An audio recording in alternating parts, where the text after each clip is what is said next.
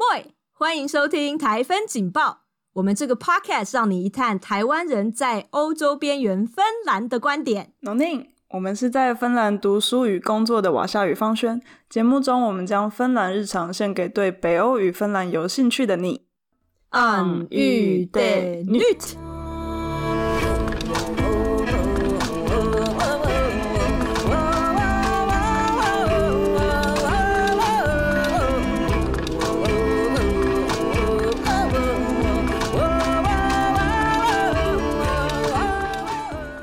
大家好，我是方轩。大家好，我是瓦夏。真是好久不见了，我们想看看，已经很久没有录音了，很高兴跟大家在空中相会。这次呢，我们有一个特辑，是要来讲说我们芬兰最近政坛上有个大大的这个地震，如火如荼的进行中。没错，就是我们非常年轻的女性组成的这个政府，他们已经下台一鞠躬了。然后我们有个新的政府，现在刚刚上任。然后在六月中左右，他们有发布一个这个新的草案，然后激起广大的移民非常强烈的回响。没错，所以我们这一集邀请到这位特别来宾来跟我们分享他在北欧居住、在丹麦生活的观察。对，为什么要丹麦呢？就其实呢，我们芬兰很多事情呢都是照着瑞典走，瑞典就是照着丹麦走。所以呢，跟丹麦的这位好朋友聊聊天，我觉得可以看说到底芬兰之后可能会朝着什么方向迈进，尤其是这种移民的政策。好，那我们可以先请这个特别来宾先稍微跟我们自我介绍一下。Hello，大家好，我是目前住在丹麦哥本哈根首都的 Daniel。我本身是台湾桃园人，在台湾高中毕业后工作了几年后，到美国夏威夷念饭店观光管理学士，然后在二零零五年又到哥本哈根商业学院念国际商业文化管理的硕士学位。那目前是在一家丹麦本土老字号的国际水泥矿产业服务公司做 Professional Service Administrative 的工作。那在这个公司将近八个月，我去年十一月才转职到这个公司。那在丹麦住了十八年又三个月左右，然后在刚刚你们提到移民法这块，也是外来者的新住民很头痛跟伤心的一件事情。那我从二零零五年到这里，一直到二零一七年底才拿到丹麦的公民。二零零五。哇，对哇，这个是怎么样的长征啊？是很难拿吗？还是你都没有认真 申请？就因为他的很多规定你都要符合，其中一项没有就没办法。Oh.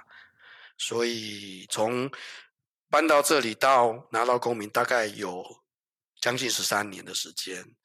那我拿永居也是等了将近十年的时间。哇哇！从申请开始到拿到，从搬来到永居，对，OK，很久呢。嗯、对，相对比起来，瓦夏的这个路途算是很近、很短，稍微轻松一些。跟大家分享一下，就是我是二零一一年，然后来赫尔辛基念硕士班，因为硕士班不用钱。那时候想说家境没有很好，就来念书，所以也没有想到说要在这边长居还是干嘛。然后念一念就发现说，哎。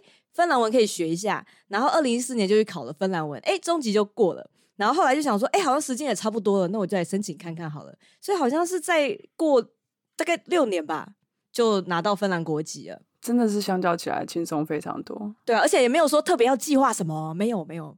就是也没有请什么那个代办呐、啊，像美国那个绿卡干嘛？移民顾问？对对对对对，不用不用，所以就是自己申请申请，然后就哦过了也这样子，就完全没有那种刚刚 Daniel 讲到的这么辛苦。哎、欸，北欧两样情哎、欸。对呀、啊，所以你六年拿到公民，六年在这边很多人都还拿不到永久居留证。嗯哼，对、嗯，对，丹麦是八年九年，以永久居留吗？对，最快的话。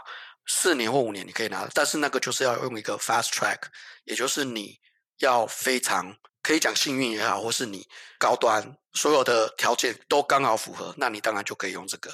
那如果你走一般，那你就可能最短都要到现在好像是要八年。那我当时七年。嗯，哇。嗯真的，各位听众朋友听好了，就知道我们这个北欧国家其实不是都一样，我们其实中间有很多的不一样。搞不好芬兰就慢慢的朝着丹麦的方向走。所以今天 Daniel 是请对人了，真的站在巨人肩膀上。对，没错。对啊，在丹麦能够活下来的都还蛮不容易的。真的，嗯、真的是什么屹立在沙场上面的那个，哇，这背后有很多支箭那种。我觉得不管哪个地方来，不止北欧，就是只要到国外的，以现在来讲，我觉得很多当然都是以因为结婚的关系就跟着夫婿或是太太离开自己的国家这样子。对，嗯哼，嗯哼，好，那我们等一下就会再深入的请问一下 Daniel 有关于这个。丹麦的政策的部分，还有自己的经验，还有给大家一些 pebble 跟建议，就是欢迎大家来丹麦吗？或者丹麦是不是欢迎大家？不过在那个进行之前，我跟方轩可以先跟大家来分享一下我们芬兰右派政府上台他做的一些措施。嗯，好的，就是之前的选举，我不知道大家有没有 follow 到，是二月的时候吗？嗯哼，然后现在。就是比较主要人气的政党就是这个国联党，然后之前就是我们上一个政府社民党就是稍稍人气下滑，滑到第三个，所以现在政府的主导是变成在国联党的手上。对，然后这个新颁布的草案是年底的时候才会希望通过嘛，所以现在都还在草案的阶段。不过他现在都非常非常不清楚。对对啊，不知道说什么时候才会通过，可是一出来就是惊天动地，众生啊。对，今天众生 众生什么？中文好差，我也想知道 众生什么，发生什么事。等你赶快救援啊！中文我也不好，中文也不好。对对对，好，总之呢，大家都非常的错愕，这样。对，我觉得错愕，因为我记得我那天是。看到这个新消息是有一个朋友，然后我们有个社团是台湾人在芬兰的一个社团，然后里面分享这个最新的消息，因为可能新闻是那天某一个礼拜六就是发的这样，然后整个人吓醒哎，就想说，呵，这个新的移民政策真的不友善到不可思议，就有一点倒退路的感觉，真的。总之，这个新颁布的草案里面，就是南瓜的这个对象其实还蛮多的，就有移民的、啊、劳工的。学生啊，或者是针对一些家庭的补助，然后最大条的主要还是在这个移民政策上面。对，然后因为我们的这个当选的政党，现在在当政府的第二大党是极右派的民粹政党，就是真芬兰人党。所以他们一切的基调就是说，社会上有任何问题都是移民的错。嗯，移民在这边就造成了我们芬兰人的苦难。所以呢，他们其实需要去回应他们的选民，就是哎，我今天选上了，那我就是要赶快紧缩移民的政策，这样我才可以跟选民交代。对，哎，那你讲这个跟丹麦有点像，因为丹麦移民法会这么难，也是因为极右派的丹麦人民党，就跟你们刚刚讲的真芬兰什么党一样。就是丹麦人民党，他们是一个最大的反对，不是反对啦，就排斥移民进来的一个党派，是主张反移民。对对对。然后关于这一项，就是除了主张说减少难民每年就是来的门槛，哎，我忘记是从一千变成五百还是？嗯，就基本上芬兰根本就收不多人，对。可是他就是要象征性的砍一下，对。你们真的是学丹麦。对啊，我们就是朝这个方向走，是不是？所以我们找那里来是找对人，你是先行者。就像你们讲，芬兰现在移民政策开始向右转，然后我有听居住在瑞典的朋友说，他们也是慢慢开始朝严格的方向。然后主要原因也是你刚刚提到的，就是之前收了太多的难民，就是在北欧国家来讲，好像瑞典是。最最多的嘛，generous day，然后收很多。那丹麦是完全不收，他就是完全不按照自己原来同意的。当然，他也没有到零啦，但是就是非常少数。所以可能听下来，难民对北欧的冲击真的还蛮大的。就每个国家对于难民造成自己国家财政上的问题还蛮严重的。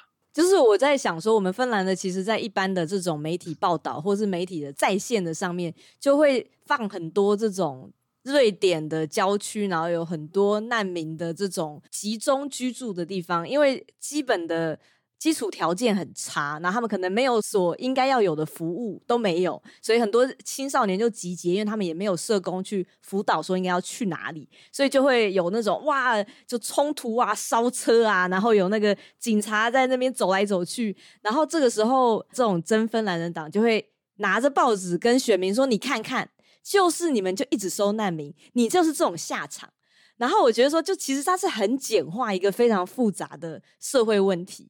尤其是我们现在新政府组成了，他一边说啊，我要砍难民，我要拯救大家来逃离这个地狱，可是他同时也在砍这种移民融入的经费，所以你其实没有我们政府的钱，就是来支持这些外来移民，不论你你是从中东或者是亚洲来都好，他就那个融入移民的费用就被他砍得很多，所以可以想象的未来。就我们会遇到很多很多的问题，因为我们再也没有足够的这些经费去，比如说给大家上芬兰文课啊。我们现在已经排队要排很久了，以后会排更久，越难越难融入。对，就是除了这个之外嘛，然后比如说永久居留时间也是从四年延长成六年，所以变成以前可能大家会来觉得啊，你念完书，然后可能留下一阵子，然后找一下工作，然后在工作之余学一个语言，是有机会就是申请永久居留的吗？但现在就是还要语言检定，所以你们以前是只要住四年，不包括你念书时间，你就可以申请永久居留证了。就这个四年其实是要有连续的签证，就是 A 签。对，但是就是只要连续居住就可以了，然后没有其他任何的限制条件。哎，我记得有一个条件是你好像在期间不能离开多久。哇，那还是很容易耶。嗯嗯嗯，可能就是相对起来。对啊，我们这真的是对比较容易版。对啊，丹麦感觉上就是魔王关最难的。哎，等下，丹麦连永久居留也是还有其他条件，对不对？就是说，你如果问我说他政策向右的改变有多大，我只能说每一年他一直在严格。但是从我搬来，他就是已经很严格的。大概前两年比较像你们现在说的容易，就是据说当时只要。三年，然后也没有什么语言要求，那你就可以拿到永久居留证，然后五年就有机会申请公民。可是我二零零五年来的时候，就已经是要大概七年的时间才可以拿永久居留。然后那拿永久居留的条件是你要考过政府规定的丹麦语，就是它有分所谓的初阶、中阶跟高阶。那我那个时候是一定要最高阶那个地方，也就是说。当时的语言学校有只有少数的几间收所谓的最高级的，那那个学生要去报那个学校，你一定要有高等教育。如果你没有大学以上教育，你就不能去报那个学校。然后你一定要会讲英文的才可以去那个学校。也就是说，你只要进不了那个最高阶的，你就无法申请公民这件事情。哦，他要滤掉那些难民，也不见得是难民，就是。包括你结婚什么，很多泰国嫁过来的，就真的是没有什么教育水平。哦，对，所以如果你只要不会讲英文，第一你就进不去那个所谓的第三级的那个学校，进不了那个，你就是住一辈子都拿不到公民啊。但现在这一点又比较好一点，现在就是所谓的我们叫 protect type，就是三二一。现在你只要第二级的同等的就 OK，你就有机会可以申请公民。所以就比较松一点，但是除了语言这一关以外，你要在过去五年有连续三年全职的工作。那全职的工作，它的规定是我们在丹麦的工时一个礼拜是三十七小时，可是你只要能够公司提供给你合约一个礼拜最少三十小时，他就算你是全职，这个 OK。可是你要连续三年。那中间，如果你很不幸被裁员了，或是失业了，短期内又找不到工作，你可能就要从头再来一次，从零算起，前面的就不算。天哪！哇，砍掉重练。对，这个就是新的芬兰的啊，芬兰真弱，就是这个部分比人家慢那么多年，就是因为现在他这个草案里面就说，你现在拿工作签证，你如果失业三个月的话，这个签证就失效，你就要离开这个国家。但问题是，一般人谁会在三个月内找到下一个工作？如果你的那个失业是突然的，就完全没有保障老公的部分。嗯嗯、哇，这个不合理的事情在丹麦已经发生多年。对，然后嗯，你还要有参与某些志工啊，被承认的，或是某种组织 organization 里面的那个 board member 或是 committee。哇，对，所以是积极的公民参与，还强迫大家要公共事务。对，那如果没有这个部分，有另外一个补救的方式，就是你可以考一个所谓的文化考试。这个文化考试不难，就永久居留的这个文化考试不会很难，你只要念，它比考公民的文化考试简单很多。所以等于就是补分数啦，有点像我们讲的英国、加拿大那种积分，澳洲那种积分，有没有几分几分积在一起？你要多少分才可以申请？这个部分有点像。那那个考过了，你就可以补足你没有参与志工的部分，或是那些社群活动这些事情。那这样子你就可以申请。然后也有提到，像你刚刚说的，你在这几年要连续住。那现在更严格，就是如果你要申请永久居留。你在一年内每一次单次的旅行不能超过多少天？所以像我们比较远的，你要回台湾，你如果超过多久，到时候你申请他如果疑问，你就要能够给到一个他接受的解释，他才会接受。那如果你光那一次的旅行超过了那个时间，你可能就很困难。然后一年内你旅行离开丹麦不能超过多少天，也有规定。对，这个芬兰也有。对。所以就是说，我当时来的时候就已经是这样规定。那刚刚提到说，所谓的 fast track 就是比较关联的，就是我刚刚提到那个工作啦。我为什么会一直到十年才拿到永久居留，就是因为工作这件事情阻断了我。也就是我来的时候，他的我刚刚讲嘛，他移民一直改，每次当我快要达到那个标准，他就有改新的法律。嗯，那后来我就觉得我不想再去看那个。法律，等我真正可以申请了，我再来看。那我从研究所毕业，老实说，我失业三年半都找不到工作。什么？对，所以很多人也很怀疑，你怎么会有一个美国学历的背景，来到丹麦又念北欧最好的商学院，然后是欧洲排名很高的商学院，却找不到一份工作？这就是丹麦公司对外国人。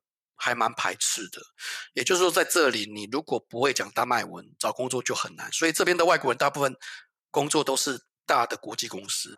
那即使你会讲丹麦文，很多的公司它要求你的是要到达商业水平的丹麦文，这个对很多人来讲根本是一个很困难的事情。真的，我觉得你刚刚讲的那个丹麦文，全部都可以换成芬兰文，就是发生在芬兰的事情，就是你在我们在这边硕士班毕业啊，或是博士班毕业，哎，找不到工作。不是说你不认真找，有些人说，哎，你可能不不努力，黎明就是要努力一点。可是就是你真的很认真的，可是他就是会像 Daniel 你刚刚讲的，你那个终点线就会一直被往后，对，往后拉，往后拉，永远跑不完的马拉松，对，跑不完，跑不完。对，但是是因为你心态转变，所以才最后才申请到的。对，就是因为你看我三年半失业，都已经是三年的全职工作时间了，嗯，但这三年半我就是都没有工作，所以我无法去申请。那我其实也很蛮。不幸运的啦，在这中间，就是我研究所毕业之后，有一段时间，丹麦政府可能脑子不正常，或是不清楚，他有一段时间规定是说，当你在念大学研究所，就是高等教育，也算是全职工作的一部分。就在那几年里面，很多的中国学生就拿到了永久居留，他就是跟你耗，反正我只要耗住五年，我念书。三年就算全职工作，我想在北欧都一样。好处就是说，他不会逼着你一定要毕业。嗯，对，我们这边也是，对，不会。对，那你就是慢慢写论文嘛。那我就是 跟你耗住五年，我念大学就三年了，所以我就拿到永久居留。所以那一阵子就很多很多的中国人利用这个，不能算漏洞啦，因为法律就是这样规定。可是我已经毕业了，所以我就无法再去追溯那样子的时间。那后来丹麦政府可能意识到。这个真的没办法，这条法律后来就取消了，就念书不能再算是全职工作的一个部分。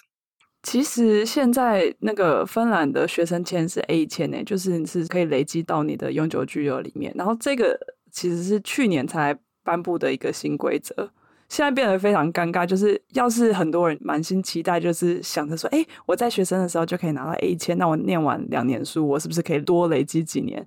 但是变成现在这一条又跑出来，然后也不知道什么时候会颁布，就是非常尴尬。然后因为他们去年也颁布一个，就是我们有个找工作前，有点像美国的 OPT 嘛，就是你可以念完书拿到学位之后再留下来两年，然后这个两年也可以当做 A 签，就变成像是一个你知道很完美让有高学历的移民留下来的方法。但现在变成这一条出来，完全就是打巴掌，打了前面政府的巴掌，就是觉得，哎、欸，你这些人快走。可是我觉得还是比丹麦好啦，毕竟你那个还是可以累积。那如果只要你幸运了，对啦，对啦，真的是。那我来的时候，像你念完书，丹麦就急着踢你走，因为以前是免费的嘛。那他都没想到，我花了这么多钱让这么多外国人在念，但你一旦毕业，他就踢你走。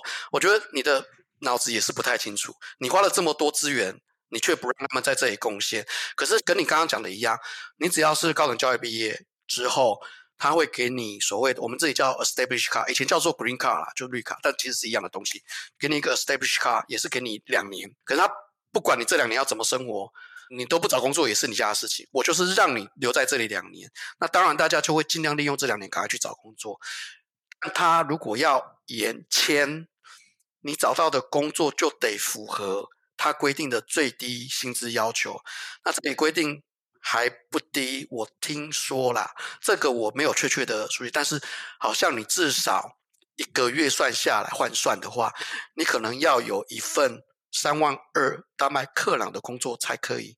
就是他对外国人是非常严苛的，一个月是三万二克朗左右的薪水。三万二克朗是三千欧左右，除以欧元的话，大概除以七点五吧，就大概五千欧元一个月。五千块吗. 是吗？对对对，哎、欸，五千很高哎、欸，五千你可以申请，对，四千多，四千五左右，四千五、四千六，非常高。OK，在丹麦也算非常高。OK，这个也超过芬兰平均了啦。对，基本上他就是不希望你留下来了。讲难听一点就是这样子，嗯、对。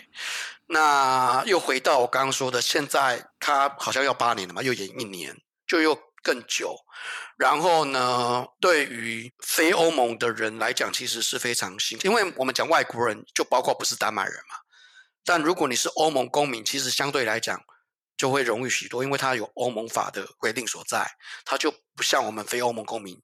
当然，他申请公民的条件还是会一样，只是说，因为你是欧盟，你就没有所谓的 risk 要离开这个国家，对，对他们就可以住在那边。对对对对对。那如果你想说申请公民这一块，那你就得要住九年，然后我刚刚讲的那些条件都符合以后，你要再考一个文化考试。那这个文化考试就是大部分丹麦人都考不过的一个考试。你就得努力的去背，除了要你丹麦文够好，去背这些东西，包括宗教、文化、音乐、经济、社群活动、教育、法律，然后体育，所有的东西都包含在里面，而且它会包含有时事题。我忽然有一个感觉，我觉得我们做这个特辑，然后最后变得大家更想来芬兰，因为就是有一些路已经行不通，例如说丹麦明显就不是一个可以 移民过去的国家，然后反正大家就哎、欸，好像芬兰听起来还行哎，还是赶快搬过来，好，趁早趁早，趁我们现在才开始往右一点点而已，赶快走。就以欧国来讲，除了丹麦，其他四国你都可以去，都还算简单轻松。丹麦已经现在是最右了吧？是吗？我们已经算世界上移民公民申请数一数二难的，比荷兰还要困难。哇，荷兰也是这个歧视很明显的，你们居然比荷兰还要难。荷兰还好，荷兰我听说其实要申请公民也是住五年就可以了。嗯，哇，下次要找个荷兰的，对，找个荷兰的来问问。对对对，虽然他们也是要考一个文化考试，但是听说他也是住五年，嗯就可以了。嗯，对，因为我认识一个朋友也是。在荷兰大概五年，他就拿到公民。对，嗯，可是其实大家知道，中华民国规划取得我国国籍，也有基本语言能力跟国民义务权利的这个考试。然后我觉得很多人其实也不是一定会知道，比如说政府组织啊、地震啊，然后有一些很难的这种高中公民都已经全部忘记的东西。然后他还在里面会考要取得国籍的人，而且台湾一般是要叫大家放弃国籍。就是你不能有自己的国籍，所以就其实，哎，真的是要当过移民之后才知道，说当移民其实很辛苦，我们不应该这样子刁难别人。对，所以其实我们每次在讲外国的移民有多难，其实你看台湾不见得比人家容易了。对啊，没有，真的没有。那就是对于在丹麦要取得公民的来讲不简单。欸，我觉得我可以帮芬兰讲一下话。我觉得芬兰这个新的其实不差啦，就是这个申请公民基本上 本来是五年，现在只是延长成八年。然后中间没有间断，然后那个收入的门槛好像一年四万欧吧，嗯，没有文化考试哦，对对对对对对对，没有这个什么错几题对几题这种事情，听起来是不是友善非常多？对对对，就变反向广告是怎么回事？对，哎，对啊，我没有想到会有这个发展。嗯，所以当时你们请我在讲说芬兰，不用我讲久，你就会发现其实你们就很容易。然后你就会发现还是很幸福，因为我们光是结婚跟丹麦人结婚的都不见得能够搬进来。对对，我有朋友是这样，他就真的没有。所以结婚不是一个保证，很多人都说你就结婚，我说你不用往这条路去想。他为什么不一定会搬进来？就是说他有一些条件比较严格，是第一，就是你的伴侣丹麦这一方年纪不能小于二十四岁，对，那。除非你的那一半是他的工作是非常高科技被承认的一些比较特别的，那你 OK。再来就是说，如果你的那一半有曾经领过丹麦的社会福利救助，那你可能也进不来。所以说，当你结婚了，你没有办法跟着你的另一半搬进来，你要先申请所谓的 Family Reunification，也就是疫情签证。你的这个签证过了，你才可以搬进来。对，那只要你的，比如说有一个台湾女孩子嫁给一个住在蒙霍岛比较靠近瑞典的一个岛屿，然后呢，她先生就是因为有一个天生特别的疾病，无法工作，连搭飞机好像都不行。哦，那就是因为这样子，他一直连这个异亲签证都下不来，他只能用观光签证进来，他每三个月就要出去。没了那没小孩的时候还好。当有小孩的时候，他们有小孩以后就很麻烦。他回台湾，啊、只能他带着小孩回去。先生因为不能搭飞机嘛，对，所以后来是因为他的案子透过当地的 local 新闻爆出去之后，他才得到一些帮助，最后拿到异亲的签证。可是我在想，他要申请永久居留证会非常非常的困难，因为他先生就是一个接受社会福利补助的人，然后一辈子都没有工作，那他自己又找不到工作。在那个小岛又很困难，嗯，变成说政府不想要，已经是需要有拿福利补助的人，然后又在找一个还需要社会负担的人进来。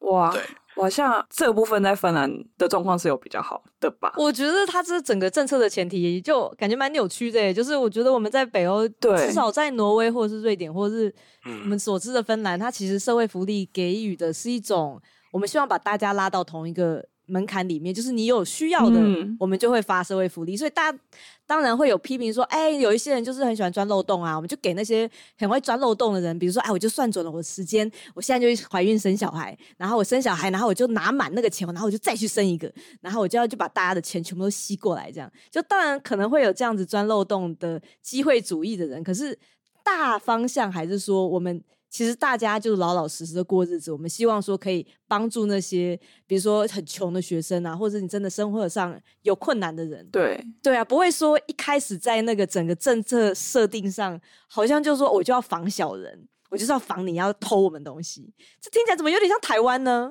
有罪推断。对对对，你说的那个育婴假这种 OK，因为它本来就是你合法可以去拿的，因为你育婴假拿的。薪水啊，你就不能跟外国人结婚？不是，不是，是那种，比如说你就是没有工作，你就是曾经领过社会救助，或是你是低收入户要领所谓的，我不晓得中文怎么翻，就是现金补助。就你只有这种特别的这种社会补助的，才会在这个严格的规定里面。那你像一般的什么育婴假这种，它不会算你是那种。特殊的条件，可是像比如说你讲的社会的这个失业补助，就我也有听到，就当地的芬兰朋友，他们其实，在一般比如说开货车，或是帮人家那个大公司然后放货的这种，他如果比如说受伤，然后因为我们这边的社会保险制度非常慢。他就要排很久的队，所以他那个造成上他有一点那个脚的困难，所以他就觉得说，我不如在家里领满这个失业补助金，比我在外面找工作，然后我还要这个脚，可能会影响他的复原。就他那个钱其实没有差很多，可是他其实整个。社会上给的这个失业补助金很优渥，所以像他这样子的人，就大家都会去算嘛，就说啊，我这样我还可以省车资，我还可以省汽油，然后这样就比较划算。所以其实说这样子在算的人，其实不只是说生小孩也好，或者是就是领失业补助金也好，我觉得很多就是外国人或在地人都会有这样子的群体。可是如果因为这样子，然后没有办法，就是好像就是把他们其他的一些社会，比如说我想要 让我这个伴侣能够进来这个国家，然后就阻断了，我觉得好像有点蛮有敌意的，蛮有敌意的国家，真的哎，敌意。嗯，可是我觉得。就是对我来讲啦，大部分丹麦人不会特别去利用这种漏洞去算这个。我觉得丹麦人一般来讲是很诚实的。你说外国人可能会，丹麦人一般是很诚，因为他们从小到大的教育第一件事情就是诚实，所以丹麦人对不诚实的人非常厌恶。他们本身就讨厌不诚实的人。但是又推回来，你刚刚讲，如果你本身就去去算计这个，那政府不让你跟异国的人结婚，我觉得也合理。对我来讲，我自己赞成。如果你自己本身就这么的糟，你本身就这么会算说，反正我不工作也拿这个钱，那我为什么要让你再带另外一个外国人进来，又损害社会的的一个更大的沉重负担？这点我倒是同意，但我不同意这样子的法律，因为他的法律一定是给所有人嘛。那有些人像我刚刚提到那个个案，他的先生他就是不行啊，他不是他自愿。可是如果是像你刚刚提到那种，我就很会算，反正我不工作扣完税跟我。不工作拿到钱也一样，那这样子我就同意。好，那你就不要跟外国人结婚，因为我觉得你已经够了，你本身就已经对我们国家的社会产生负担了。这样子不同的状况，我觉得倒是我可以理解。嗯嗯嗯，对啊，我觉得往下讲的例子比较像，因为那个就是他的权益，对，所以他只是在他所有权益里面权衡，然后选出一个比较可能有利的选择，这样子。嗯，对吗？对，那这点其实我相信还是有丹麦人会做一样的事情啊，可是。大部分的丹麦人他不会这样去想，对。讲到这个，就是有一条新的，就是也跟老公相关的。他们说这个提议病假第一天不给薪，对对，就是因为其实在这边我们每诶是每年嘛，就是病假是有一定的天数。对，你说芬兰吗？对对对对，芬兰本来是有，然后他提这个说第一天不给薪，然后大家就发现，哎，这个好像跟瑞典跟丹麦是一样的，对，对吗？哦，没有这点，那我们比较幸福。哦，我们一定会给薪，我们不会扣你薪水。OK OK OK，因为他们觉得人权是很重要的。对啊，每个人都会生病，所以你生病第一天，公司会继续发给你钱，给薪啊。生病第二天、第三天都还是几星啊。我们现在也是生病三个月都还是几星啊。嗯，对啊，你没有无限的。病假的意思吗？没有无限，就是有些人可能哦，就是保障的。OK OK，长期的那种 depress，、嗯、那公司不能因为你 depress 就对开除你，他一样要给你全薪。可是通常大部分公司是第三个月过后，他就会跟你谈，嗯，你能不能回来？你如果真的不能回来，我们可能真的需要 let you go。嗯因为公司也没办法一直这样负担，因为他要负担你三个月之后不能回来，他就要再找一个代理你的人，对，他就要付双份薪水。芬兰公司我观察到也是这样，没错。目前，但是这个一天不给薪，我真的不太懂考量是什么，我可能没有做很多功 课，我搞不太清楚为什么。这里有 shock 到我。好啦，终于我们有一个觉得比较幸福的地方。对啊，这个一天到底是什么意思？我不懂欸、他可能是我们在猜，就是我听那个芬兰的这种政论节目，是说它会影响到那种。没有办法，就说好啊，你第一天不给我钱，那我就请三天呐、啊。比如说我们这种坐办公室，就我们就没有差，我们就在家里工作就好了。可是它会影响到那种，比如说是要可能是医护人力啊，或者是在幼稚园上班，就是你没有办法说我要请就请，你会影响到其他人的那种工作，所以其实是会比较影响，可能偏劳力的。这点还蛮不合理的，我觉得。对，而且有一些可能是就是家里有小朋友的。就变成说，哦，如果他自己真的生病，然后那一天不集薪，然后要照顾小朋友，又怎样？问号？我觉得这个法要过，应该会蛮难的啦。哎、欸，以上前面要过，应该也都不应该支持吧？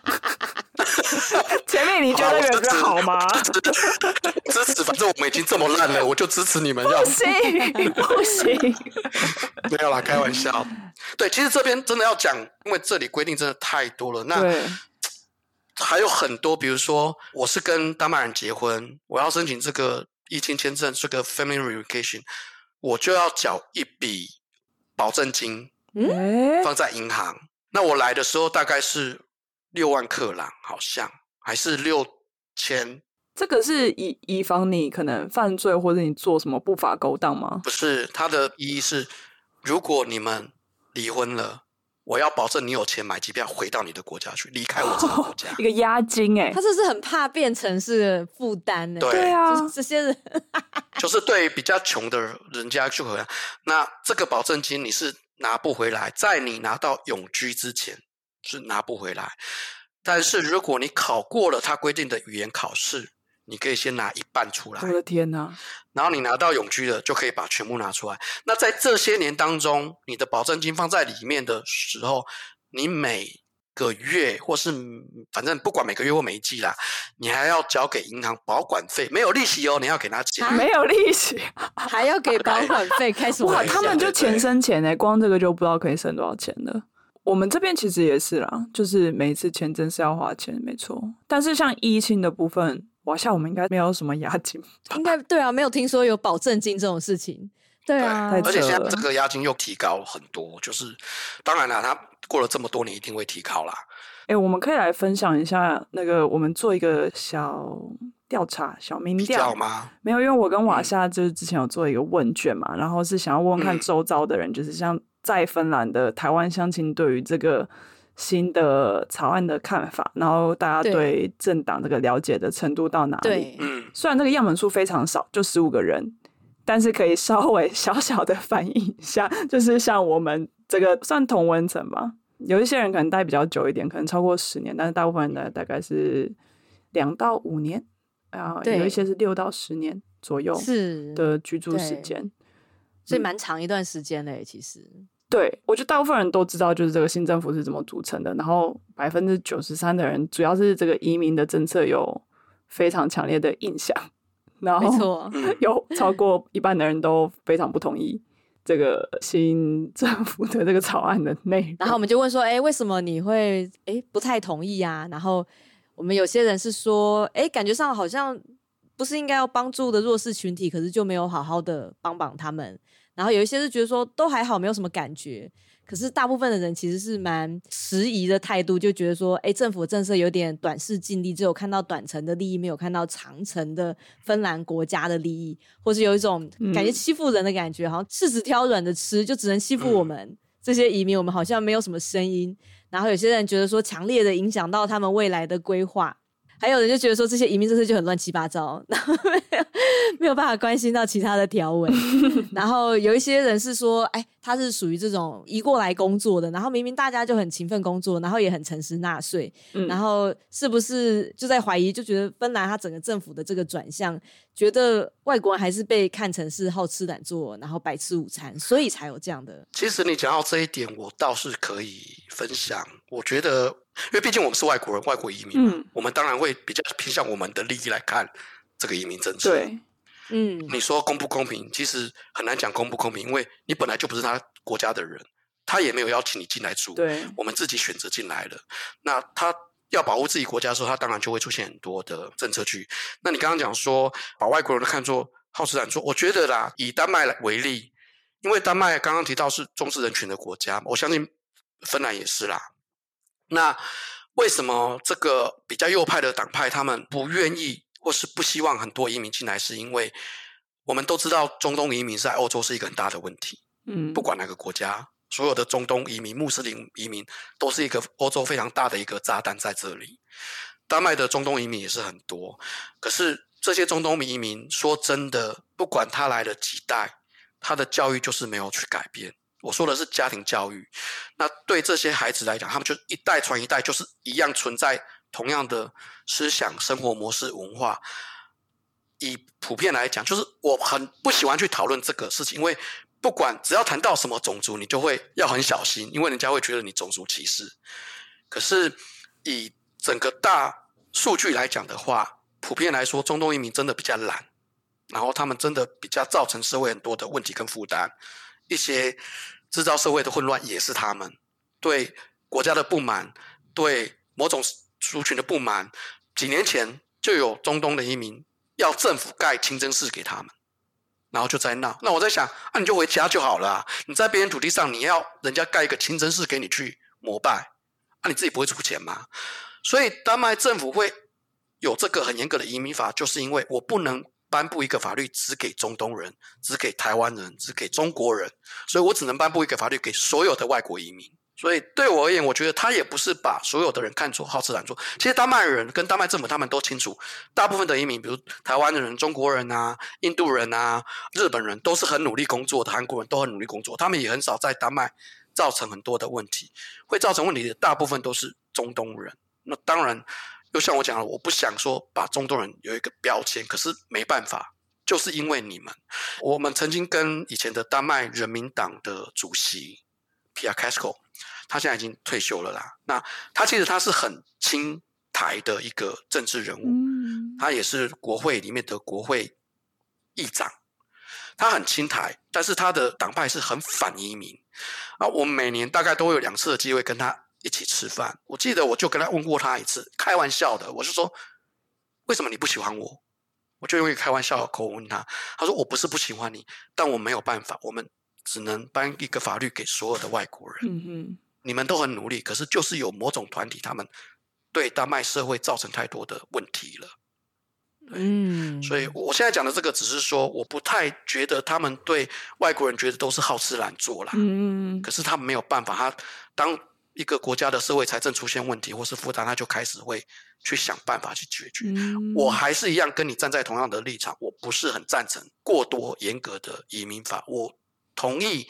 所有的国家都要以一定的法律去限制外国人来，嗯，可是当你跨过那条线，就太超过。那丹麦的移民法就是已经跨过了那个线，连很多丹麦人他们都觉得 shameful being Danish。嗯，哇，我不知道这个在芬兰观察是不是有这种种族之分，就是特定的族群是比较造成问题的。我觉得当然在那个整个。民意里面，或者是在文献里面，也是有指出，就是你如果越是皮肤黝黑的，然后又是男性，然后比如说像索马利亚或者是伊拉克啊、叙利亚，其实遇到的歧视跟遇到的困难就会。很大，对对对，因为我觉得我们其实如果亚洲脸的，我们被看到就顶多是说，哎，你来这边玩哦，你在这边住十年，还是哎，你来这边玩哦？对，旅客，对啊，就你可能很脆心，就觉得说我明明就是芬兰人，嗯，或者我明明就是丹麦人，嗯，但是他就是把你看成是外国人。比如说很多丹麦有这种韩国收养的小孩嘛，嗯，就韩国来的，可是就可能他们在一般人就觉得说，哎，你看起来就不是我们。白皮肤蓝眼睛，那你可能就不是丹麦人。在芬兰这边也有有一种，就是好像哎，芬兰人好像就是要白皮肤、蓝眼睛、金头发。嗯，然后可是我就觉得说，这是一个真的是很复杂的问题，因为我们这边我觉得在可预见的未来，如果我们没有好好的去解决说，到底我们讲的移民是哪一些的移民的群体，嗯，可能就会越来越走向刚刚 Daniel 讲到的，就是好像。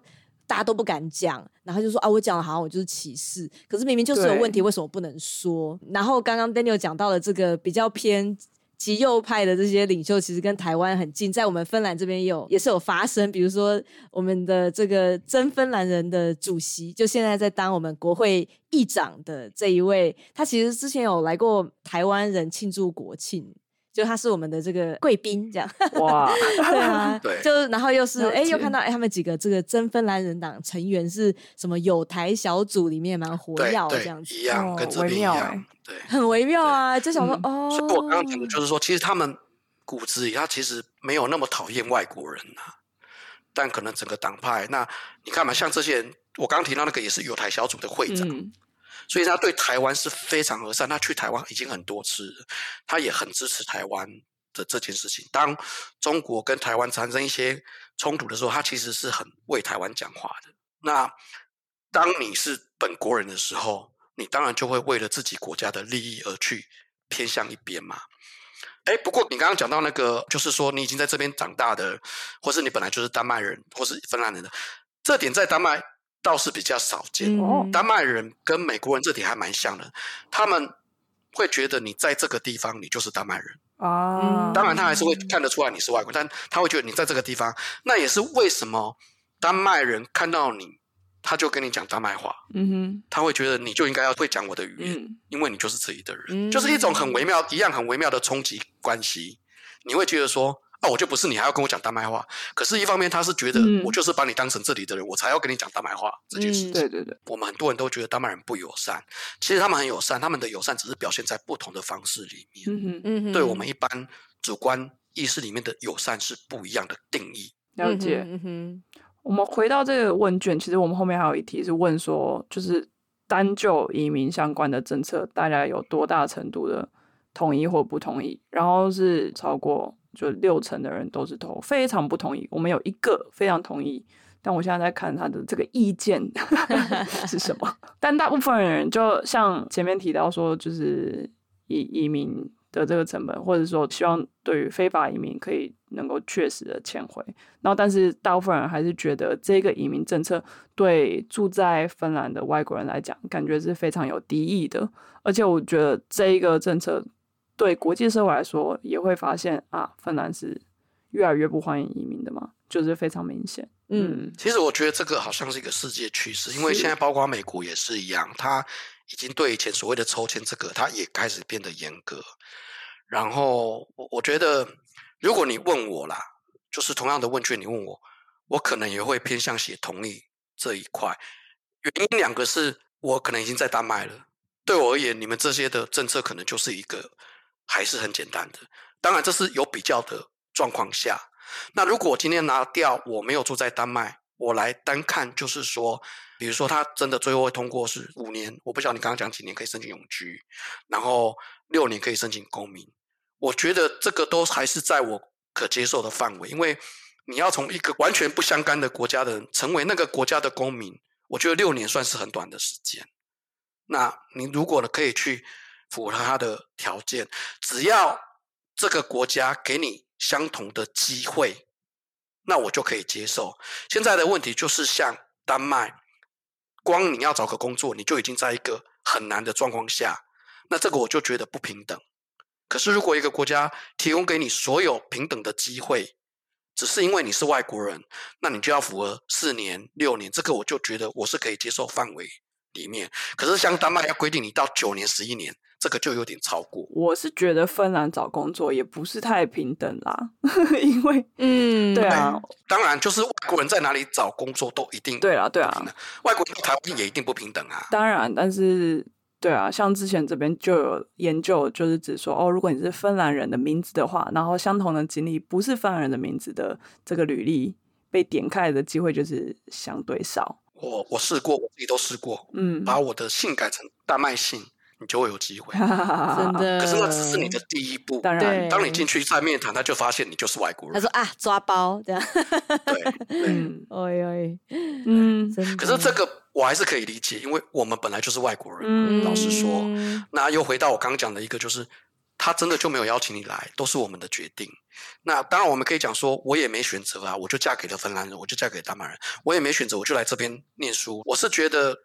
很多的东西没有一个绝对的对跟错，当然，但我觉得有必要的限制是合理的，嗯，但是不能跨过那个线。我觉得我自己对，就是有拿到这个芬兰的国籍，就作为一个国籍的持有者来讲，我觉得其实。同理心这种事情很重要，就当然，我觉得整个社会其实是像 Daniel 刚刚讲的，这个有反中东的移民，就是这种社会情绪。然后有时候哎，看到那个瑞典的新闻啊，啊，觉得哎，就是那一群人他们一直在那边暴动啊，然后很讨厌啊。可是我就觉得有时候，就作为不知道是不是亚裔的移民，就是我们会觉得说，我们就是。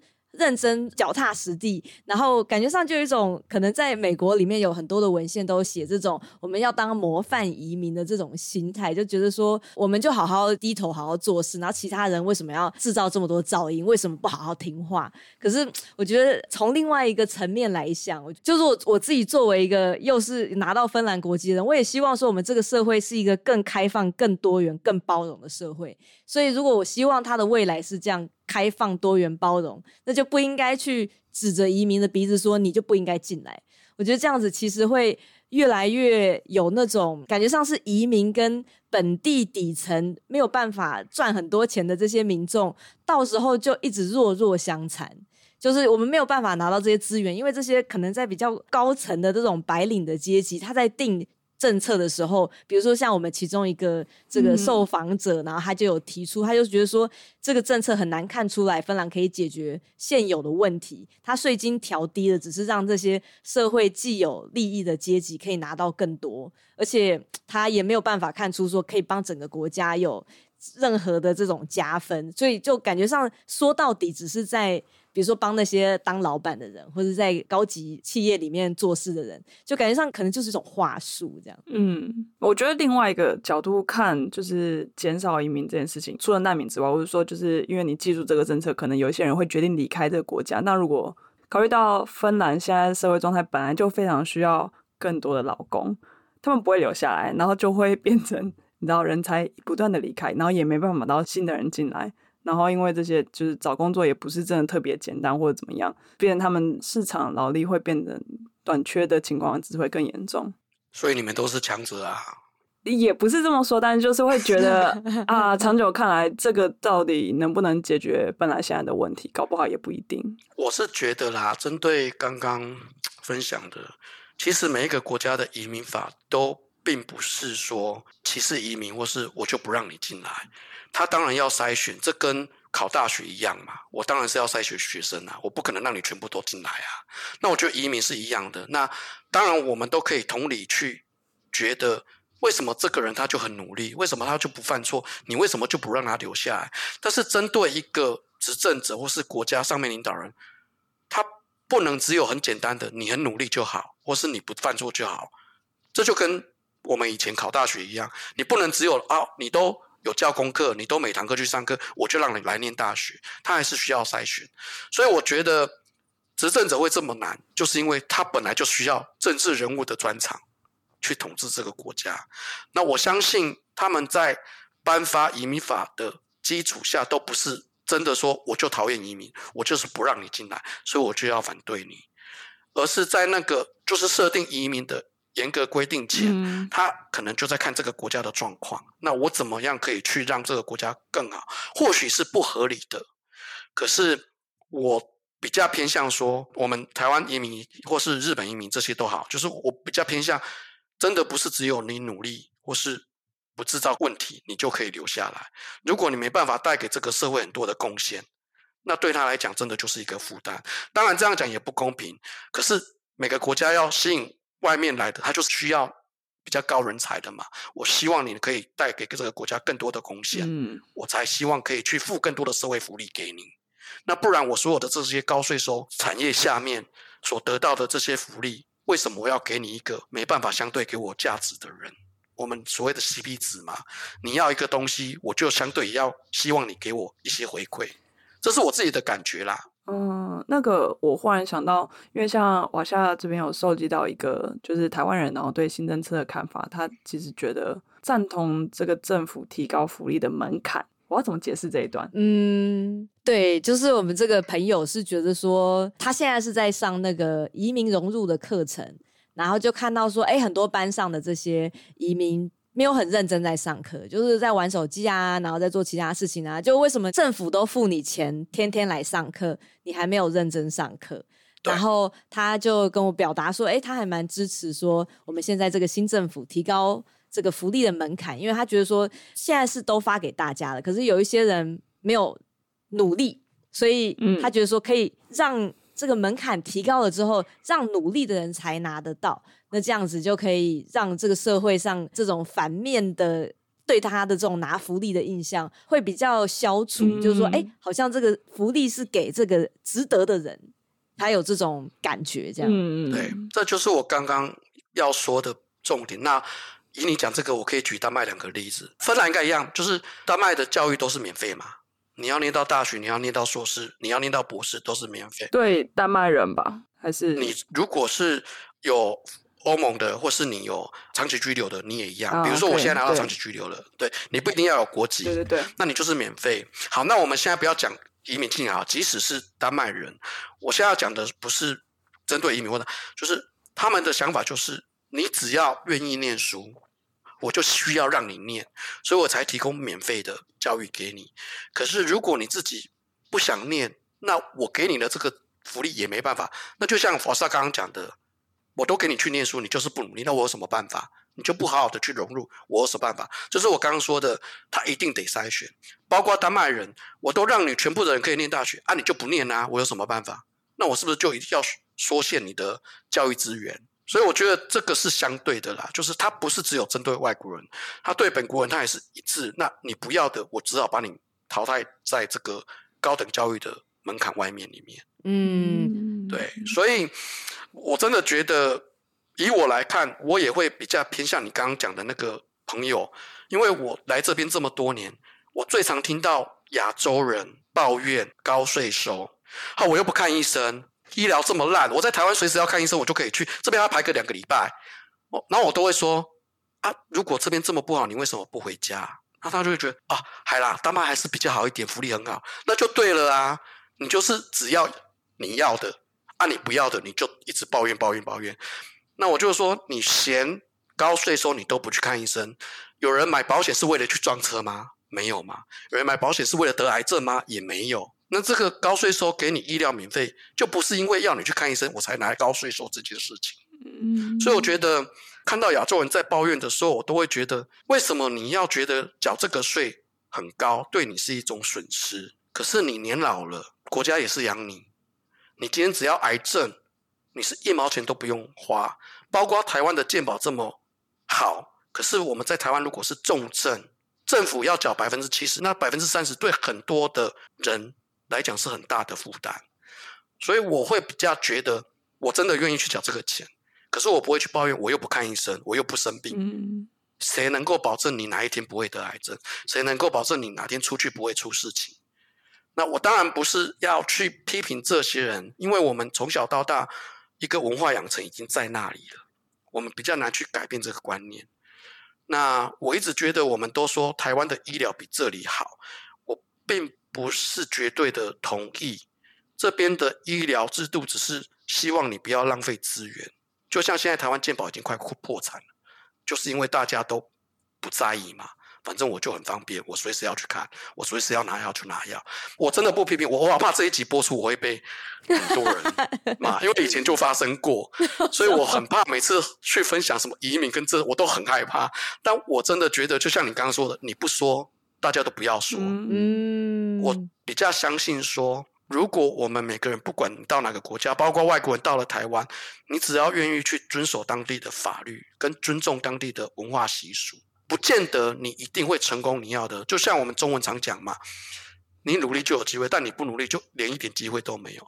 所以又回到刚刚讲，我们在国外虽然我们不制造麻烦，虽然我们努力，但你就不见得会成为有一天移民者，你有一天可能就要离开这个国家，嗯、那也是没办法的事情。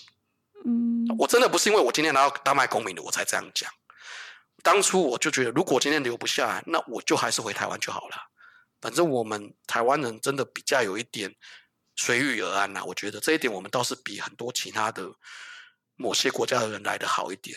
不知道，我就觉得就是这样子的政策寄出来，反而觉得有需要的人不一定能受到他该有的福利，然后反而就过滤掉真的有需要的人，同时也过滤掉了不是真的有需要的人。对，但就是这个筛网变得特别密。我完全同意啦，所以刚刚讲任何的政策都不可能百分之百满足任何一个人。可是我觉得像政策没有办法满足所有人，或是你刚刚讲的大同世界，它其实就不是说我们如果对这个现在政府有批评，它不是这个我们想要达到的初衷，或者我们也不是说，哎，政府你应该就要达到这样，说或者说你要大家都开心，就不是说那么相怨。对，可是嗯，又回到说要保障弱势，它当然是保障公民嘛。嗯、那在你不是公民之前。不能讲我没有那个责任，可是我觉得，如果真的是你只要到了这边踏进来，我就要让你通通变成公民，这个我觉得也有点为难这个国家。对，嗯、所以当然我们一直在讲说应该要保障弱势，可是他就是因为要筛选，我真的没有办法给一个答案说怎么去筛选。嗯，但是就我看到的就是，你今天就算是最厉害的学生，也不见得进得了哈佛嘛，或是进得了常春藤的名校。那相对的，在每个国家的外来移民，你再怎么努力，或是再怎么高材生，当你找不到工作，你就是找不到工作，那也没办法，那个公司就是不要你。那国家它就一定要有一些基本的条件，才能够去评断嘛。其实我真的跟你们一样，我很反对丹麦的移民法，因为它真的太超过了。可是我我在某种程度下，我赞成这样子的移民法，它是有必要的。不是丹麦的移民法哦，就是比如说现在芬兰开始有点比较难一点，但为什么它会难一点？就是他可能看到他需求了，他需要在现今的社会里面要比以前更严格去筛选，他才可以活得下去。因为我们反过来讲好了，如果今天通通都接受。那可能像你今天已经是成为芬兰公民的人，有一天你也会发现，完蛋了，我们经济快垮了。那我们是不是要更紧缩移民政策？那不然就是会越来越严重而已。嗯，可是这会不会直接去联想到说，我把移民政策变得更紧缩？我不知道你们丹麦那边，我觉得在文献上是这样讲，就是我们这个北欧国家会有一种我很在历史上很特别，我就是不会歧视其他人的那种心态，就是会有一种说。我们有一个专门的应该要有的样子，其他人没有办法活出像我们这种标准人的样子，那他都是错的，很难在短时间讲。就是对，可是我们又讲回来，就是我觉得不应该一直着重在歧视外国人而不让他们进来。他的确希望大家都活得一样，可是今天我们就不是他的公民啊。全世界两百多个国家，哎，如果我今天所有的两百多个国家，只要我自己国家生活不好，我就到芬兰，那他有一天真的活不下去。我比较好奇的是，因为我不知道芬兰这边他有没有数据是，就是他们到底造成多大的财务危机是因为移民？当然，移民有可能是其中一个，但是改了这个真的有办法解决吗？我觉得不完全是移民，可是如果一个政府能够相对先做的一件事情。那我觉得这可能就是每个国家第一个会去做的，因为他不可能我先把我自己公民的福利拿掉嘛。可是他如果在任何财政紧缩的状况下能够想到的第一件事情，我只觉得今天我们会比较 focus 在移民，因为我们都是移民者，所以我们才会 focus 在这件事情上面。嗯，这边我就是我们的那个 survey 里面有其中一个 comment，我刚刚有点漏看了，他是说同意。这个关于这个新的移民政策，就同意将收留难民的数量大幅缩减，以达到财政的节流。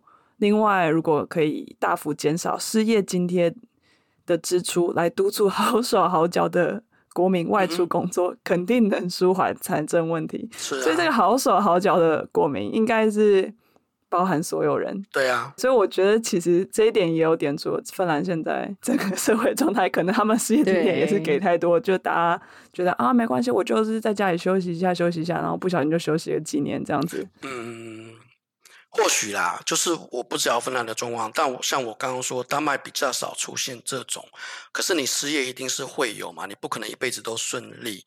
我自己曾经经历过拿失业补助金的这个生活两次。我其实非常非常觉得不快乐，因为你不是就是拿，芬兰一定也有规定你要做什么做什么做什么。如果你要拿这个钱，你不是只有在家里就可以拿那笔钱，什么都不做。那丹麦一样，如果你失业了，第一，你每个礼拜可能要寄最少四个工作申请，也就是说，你周间一到五你就每天至少要有一个。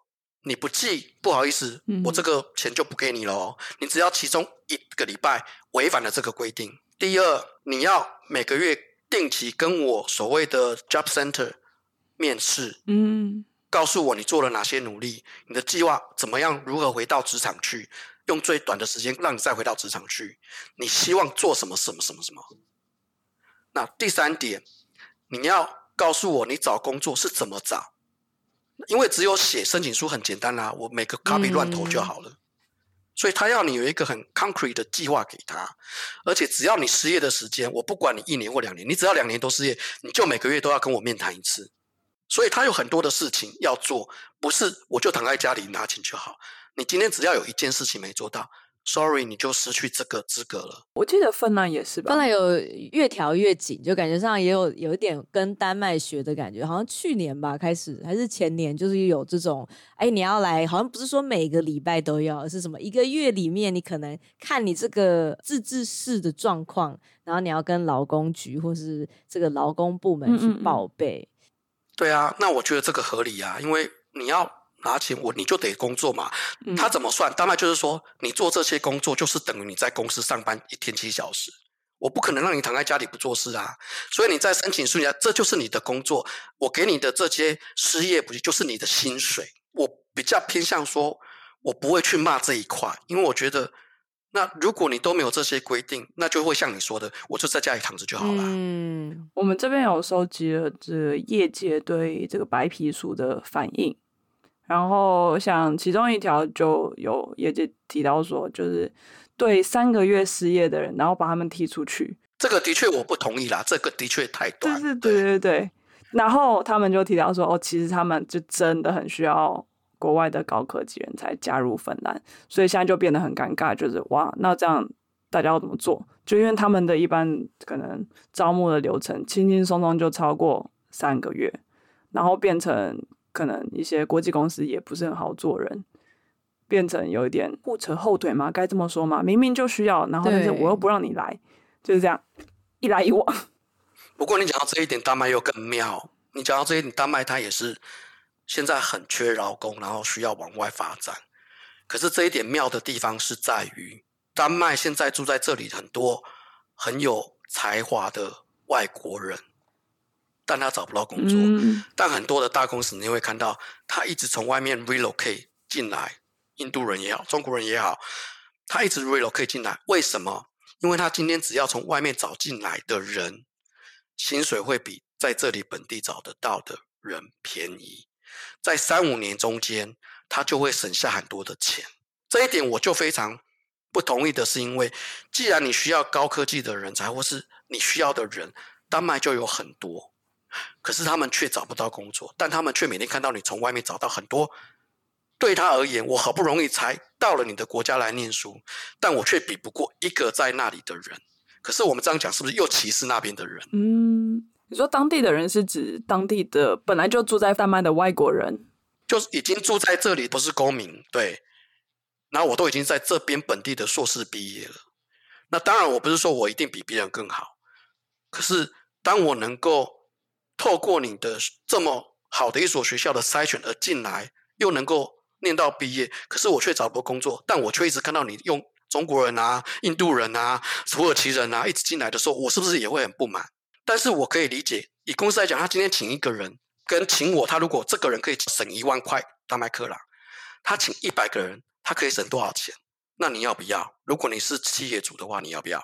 这个就回归到这个，我们要为了资方的这个角度去想事情，还是对社会公平的角度去想事情？所以我刚刚讲的就是，因为我们今天是外来移民嘛，我们才会 focus 上在这里，会觉得这是不合理的嘛。就是我们每个人，不管我们有再少的主观意识，我们一定都会有一定程度的那个概念在。对你本身是移民者，你一定会比较着重在这个移民法，我就不喜欢。嗯，我觉得我个人来讲，好像也不是只是不喜欢，当然是。可能影响我自己申请永久居留或者公民的时间可能变长，但是像刚刚这个业界的批评，就是他们想要人，然后你又没办法让人留下来，长久下来对芬兰市场的伤害其实也很大。那他们要到底要从哪里找到这些人，就已经不是我个人。对，所以我刚刚说我同意你们说的，我只是举例说丹麦的状况。那我也不喜欢。嗯，对我而言，又回到说，可能我在这里比较久，然后丹麦已经这么难了，嗯、相对来看，当然我就会觉得你们容易。可是我不是以一个幸灾乐祸的角度来看，我有大概已经快一半的人生在国外。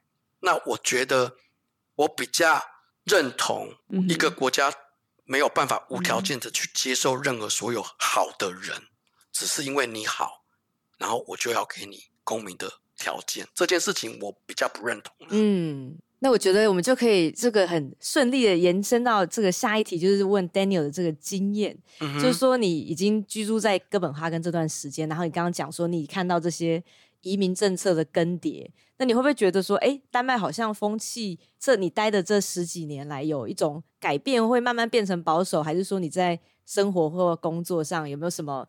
一些变化，或是你周围的这些，比如说从亚洲、从台湾来的人，或者是从欧洲来的人，他们的想法有没有什么改变？嗯，我觉得至少目前，你看丹麦移民法，它只会越来越严格。嗯，可能不会松绑，它只会越来越严格。嗯，对。那它当然也不会说马上就让你从 A 跳到 Z，这也不太可能，因为丹麦人他或许也会反弹。可是你说丹麦人他真的？不喜欢或排斥或歧视外国人，其实并不会。嗯、这也是为什么我们如果单从法律去看，我们就会这样感觉。可是毕竟法跟人民是不一样的。嗯，那丹麦人其实大部分还是友善，只是那个友善不是我们一般看得到，像台湾人的这种友善，它是冷的一种态度。那你在就是工作上，或者是就是可能朋友圈认识的欧洲人，他们知道丹麦的就是移民政策吗？就他们有对这个政策的想法是怎么样？还是大家比较像是接受的？知道啊，你问十个，可能有十一个都会觉得不合理啦。我只能这样讲，因为他丹麦的移民法真的就是一个过了那条线的，是，是，对，已经跨过那个线。那欧洲人又分。欧盟跟非欧盟的嘛，嗯，因为因为你非欧盟国家成员就跟我们很像了，因为他没办法，他不是欧盟的人。但欧盟国家的成员，他就基本上相对容易多，因为对他而言，他可能比较不会去在意移民法那么多，因为嗯，对，他就没有所谓的会被踢开这个国家的疑虑那么大。只要他今天有工作，他就可以留下，而且他的工作没有规定一定要多少钱，因为他本来就无国界。我今天即使是一个很简单的清洁人员，我还是可以留下来，我还是可以留下，因为我是欧盟公民，你不可以踢我走。嗯、对我们来讲，这个是我们没办法跟他们一起讨论的一个 level。对对对对对对。那对他而言，他也不一定要丹麦公民啊，因为他的欧盟护照就是一样了，他没有必要再换另外一本欧盟的公民护照。对，所以我觉得，当我们要讲说欧洲人要去分这两个不同的。你是欧盟国家的，或是非欧盟国家的人，就有不同。然后你说我对这里的生活跟这几年来，我觉得大体上我是喜欢这里，因为如果你单看台湾跟在丹麦的生活，我们只要讲工作这一块，虽然我找工作很难，可是我一旦找到了工作，我光放假这一块来讲就好了。我不需要像台湾一年的特休只有七天，而且那七天我要请都还不见得老板会愿意让我走。嗯，但我在丹麦，我只要有了工作，我一年最少就是二十五天。嗯，而且我工作就真的是时间到了我就进来，时间到了我就走，甚至我今天有事我就早走。我不需要像在台湾做到晚上九点，老板不走我就不敢走。光是这样的精神压力，我就觉得减少很多了。嗯，所以我常常有人问我说：“你们？”离开台湾的是不是都不喜欢台湾，我不想回来？我都说，其实我们很想回去，可是我们变得有点逼不得已留下来，因为光是这样子，你告诉我我怎么回去？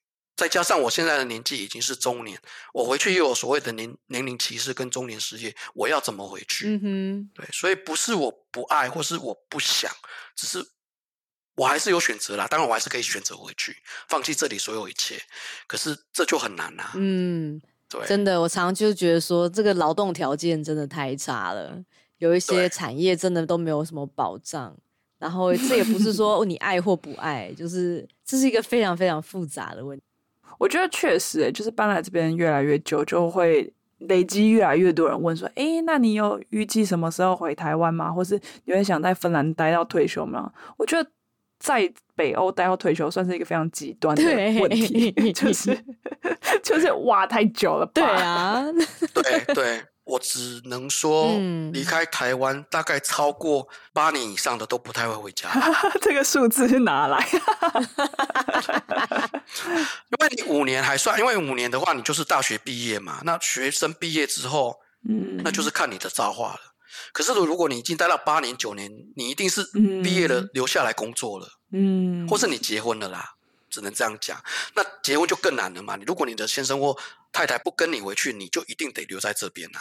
对，所以我没有一个真正的统计，我只觉得说八年对我来讲是一个合理，就是八九年以上的人不太可能会再选择回台湾这件事情。嗯，可能也是过了一个年纪，要 relocate 成本比较高。对，嗯，对，除非你给我一个真的很好的工作，嗯、很好的薪水，足够吸引到我就放弃北欧这么好的财富跟生活环境，然后我回到台湾再去过一个步调很繁忙，每天跟人家竞争，然后还要耍心机这种工作的环境，那就真的要看他给你多少钱。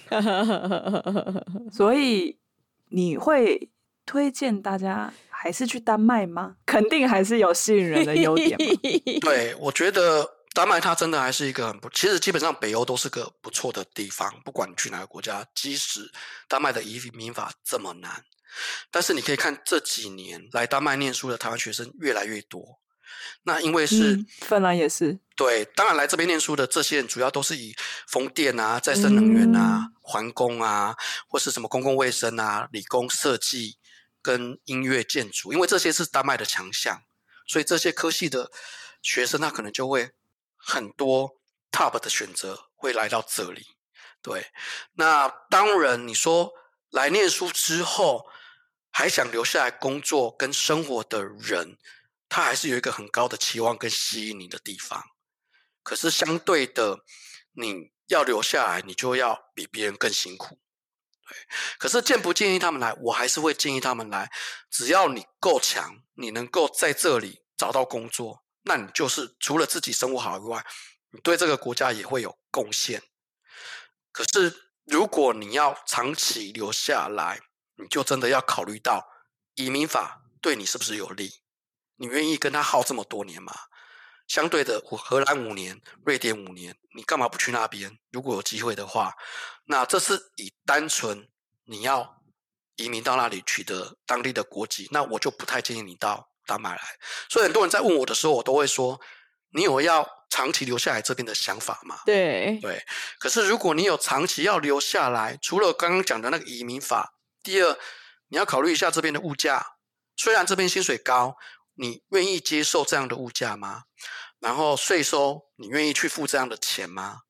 然后这边的冬天气候，你可以去接受它吗？大半年的黑暗跟嗯寒冷，你愿意吗？嗯、当然，我们的冷没有你们那边的冷啦，还是好很多。对，可是你愿意去接受六个月以上看不到阳光这件事情，你要吗？所以这些都是很多，而不是单纯只有容不容易移民。丹麦是不是美食比较多啊？我觉得好像东西比较好吃，比起挪威，可能跟芬兰比对啦。我觉得，毕竟哥本哈根还是算北欧最大的国际城市啦。对，虽然说瑞典或斯德哥我们一直讲说它是北欧的老大哥，或许也是，可是我觉得至少在国际化这一块，哥本哈根做到比其他国家的首都好，就是北欧。来讲，当然不能跟巴黎、德国、柏林这些比。嗯，至少我觉得在哥本哈根有好吃的那个台湾餐厅，很像便当店的那个台湾餐厅，我很喜欢。没错，好对，那就是因为很吸引外国。但是像瓦萨上次来，我就说我不会建议，因为我在这边住太久，我觉得它东西其实还好。对啦，但就是一个便当店的味道。对，因为你都人在福中不舒服。对对对，就是一个思乡的情节，你会觉得还有啦。对，那我觉得很难给一个百分之百的答案，或是百分之八十五以上的答案，说你可以来，或是你不可以来，因为毕竟每个人都是个体，你跟我都不一样。因为像去年就有一个丹麦这个很大的风电公司从台湾派过来这边的，他只来了三个月，他就决定我要回去。他说我不能接受这里的高税收，我打不入。丹麦社区，我不能接受这里的冬天这么寒冷，他就放弃了。那他一旦放弃，是他连台湾的同样公司的那个职位，他都要放弃。对，那这种人毕竟少数，可是或许他也很有才能，找到更好的台湾公司，所以他就放弃。对，那丹麦欢迎外国人吗？其实我觉得，以移民法或是政党来讲，他不太欢迎外国人。但是以丹麦人一般的百姓，我觉得。他是欢迎的，特别是如果你是一个高学历或是高科技产业的人，或是他们有需求的技术人员，那我觉得这样子的人，不管不是只有丹麦或北欧，你去哪里人家都欢迎啊。这个就不局限在北欧这一块，因为包括台湾也一样，只要你有这样的才能，我一定欢迎你来嘛。所以我觉得丹麦人欢不欢迎外国人，你就要分政党体制跟一般的百姓来说。那我还是蛮建议。如果你想要往外面去发展，或是看看不同的地方，或是在不同地方国家生活，世界上这么多国家，我觉得北欧它真的是一块很吸引人的地方。只要你愿意去接受很难打入的社群，啊，你愿意去付这些高税收，你愿意在冬天环境比较长的天气下，那我觉得你可以过来这里。北欧共同点。我有个朋友，他在欧洲现在在做研究，然后他好像就看到了一个不是哥本哈根，是欧博的一个工作，然后好像是五年的研究工作，然后是可以当那个整个科技研究团队的一个类似嗯 PI 这样子。没有，就是有些他是像你说，他是专门应请你。我公司研究人，而不是因为你念完博士要做，就是不是那个 postdoc 的那个 opening 啊，它是一个。我觉得是蛮大的一个要培养成独立的研究者的一个五年期的大计划。然后他就问我说：“哎，这个丹麦的状况怎么样？”我就想说，我明明就在芬兰，不过我们就即将就要跟 Daniel 聊天了，所以我就说：“好，太好了，到时候我们就可以把这个发出去，就给你做一个参考。”不妙，不妙。对啊，可是感觉上也是很难三言两语这样子。他还是要回到他有想要在长这里长期留下来，或不要这件事情。如果他有要，我觉得那就可以来。因为虽然 OBO 我可能觉得他或许待不久啦，但是你只要进来了，就有机会往哥本哈根来嘛。对，小村子这样。可是你不进来，你就没有机会。所以我觉得，如果他有想法要长期留在丹麦，那他只要这个工作在 OBO 五年，他就一定可以拿到长居。长居既然拿到了，你就已经没有限制要出境的问题，那你再找工作就好了。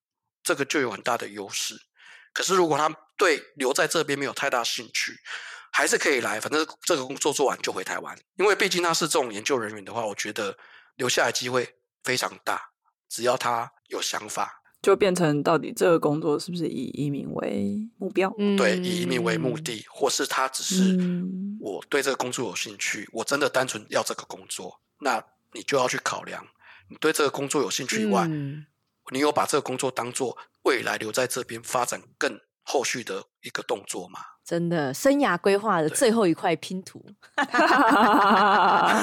我觉得也不一定啦，搞不好他拿到公民，他就觉得好了，我够了，我要回台湾了。还有别块。那对我而言，我第一次离开台湾，我也没有想过要住在国外。我第一次离开台湾，我其实那时候很天真。我第一次离开台湾是去美国，我就去念小学教育我还不是念高等教育。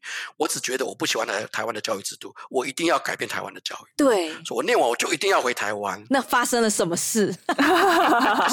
就 是，就是你永远不会想到，你即使不想住在国外，可是它就是发生。但有些人他很想住在国外，但他就是不会发生。其实我觉得，就是从我们这个调查来看，大家虽然有各种。反对的意见，但说实话，大家也还没有决定要逃走，所以某方面来说，还是就是你知道，保持了一点 希望待在这边。对啊，对啊，这就是跟刚刚我说，很多人抱怨这里哪里不好，但他也没有想要离开。嗯，喜欢吗？对，嗯。可是我们的那个移民专家，也就是说，他综合了看了这个移民政策之后，就觉得说。虽然有好处，但是缺点还是多于这个优点，所以还是很担心说以后芬兰会有这种好像就说哎、欸，我们不欢迎你了，你赶快走，对啊，所以就哎，我觉得我们真的是要好好去研究刚刚 Daniel 指出来的这些丹麦的移民的政策，然后我们才可以他山之石可以攻错哦，对啊，我只知道以猫这句我不懂，猫什么最强之矛攻最强之盾。但我觉得到年底还有一段时间啊，嗯，对，所以有机会调整吧。没错，没错，就大家要那个紧紧的去看，然后去盯这个政府。那我们可以最后请 Daniel 分享给听众一个对你而言有代表性的丹麦文的字吗？让大家可以来。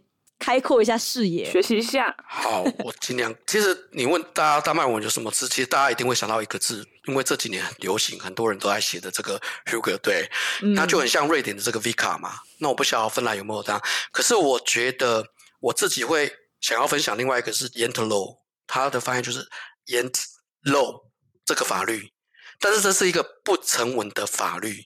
为什么我会分享这个？是因为在丹麦人的。